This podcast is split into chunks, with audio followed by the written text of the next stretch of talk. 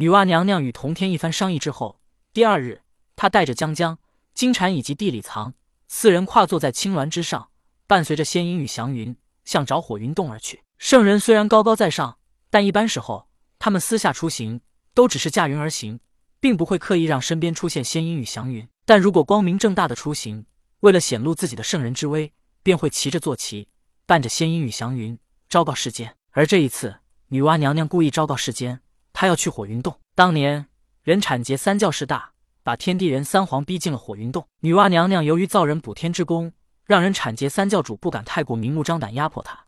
所以他才能在世间自由行动，但要去火云洞见三皇，那肯定不行。不过，在封神大战之后，通天教主截教覆灭，截教势力被瓜分。而在此之后，没有了共同的目标之后，老子、元始天尊、昊天上帝、西方教二教主的联盟便不攻自破了。当然，他们依旧维持着表面的和平。所以，女娲娘娘如此光明正大的去火云洞，便是要试探他们。祥云缭绕，伴随着仙乐之声，女娲带着江江等三人。很快便来到了火云洞。童子去禀报三皇之后，女娲娘娘等三人进入了洞中。只见三位圣人坐在高台之上，当中一位顶生二角，此为天皇伏羲。伏羲与女娲一同诞生，他们诞生之时，世间还无人类，可以说他就是先天神奇，所以才会顶生二角。左边一位披叶盖肩，腰围虎豹之皮，此为炎帝神农，也被称作帝皇。神农尝百草，他一直在人间苦修，所以他的打扮便是如山野之人一般。右边一位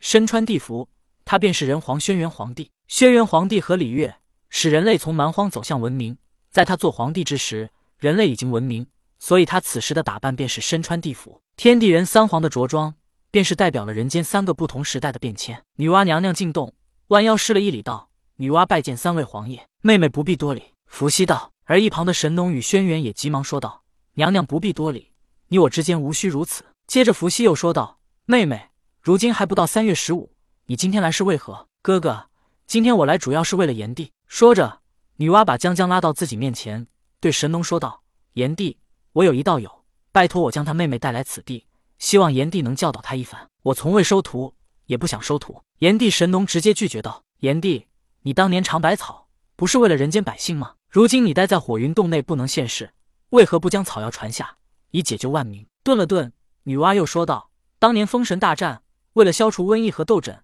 你把柴胡和生麻交给杨戬，让他传到人间，不也是为了百姓吗？娘娘，你错了。当年给杨戬柴胡和生麻是不得不给，他们几方已经联手对付通天教主，我能不给吗？如此还不如主动给。短暂的停顿了一下之后，神农又继续说道：“我想治病救人，可我就不能自己去吗？为何要假手于人，把功劳给别人呢？”炎帝，我已经答应那位道友。况且当年你们被逼待在火云洞。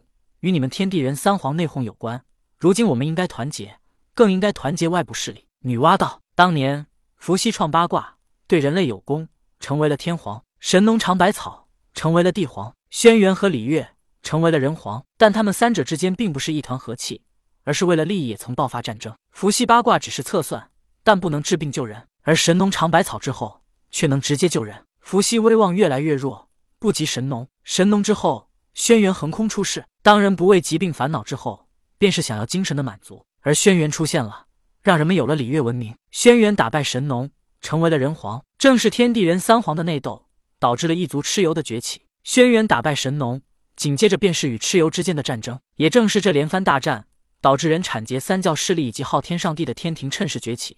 直到最后结果，便是天地人三皇无奈待在了火云洞。如果不是当年天地人三皇的内讧，蚩尤不可能崛起。虽然最后战败。但人产劫三教，天庭的势力再也无法阻挡，这才形成了如今这番局面。被逼待在火云洞之后，三皇因为共同的利益，这才团结了起来。这时，伏羲对神农说道：“玉帝，我为女娲说个情，她既然答应了那位道友，你就帮一下忙吧。”神农想了想，问道：“能被娘娘称为道友的，想必也是圣人修为吧？”女娲点点头：“我可以收徒，但我有条件。”神农道：“神农尝百草确实是为了人间百姓，但在为了百姓的同时。”也可以获得自己想要的利益，否则神农当年在治病救人的时候也没必要做帝皇。毕竟做了帝皇，治病救人的时间就少了。治病救人，获得自己想要的利益，其实这中间并不冲突。神农可以把救治百姓放在第一位，把自己的利益放在之后，但他也并不是无欲无求的人。而当年神农之所以败给轩辕，也并不是他不如轩辕，而是他要治病救人，不愿意看到更多的死伤。女娲听了神农的话之后问道：“炎帝有何条件？”那道友既然是圣人，而且如今通天教主截教覆灭，阐教、人道教、西方教、天庭，他们四者面和心不和，在这种局面下，我也不想获得以往权势，我只想要离开火云洞，能光明正大的出现在人间，这就是我的条件。神农不是没想过趁着阐教、人道教、天庭不和的时间，直接在人间现世，但如此一来，反倒会直接逼得天庭、阐教、人道教联合起来。通天教主的截教不就是这么覆灭的吗？有了通天教主的前车之鉴，神农还去这么做，那他真的就是脑袋有问题了。听了神农的话，女娲笑了起来，道：“炎帝，我与那道友早就达成了协议，要救哥哥你们脱困，而待将将来，也是我们合作帮他的忙罢了。”听女娲如此说。神农愣了一下，他也笑道：“早知你们已经达成这样的协议，那我不如提出另外的条件。”同天给女娲交代的事情已经办好了，而神农提出的条件，女娲也应下了。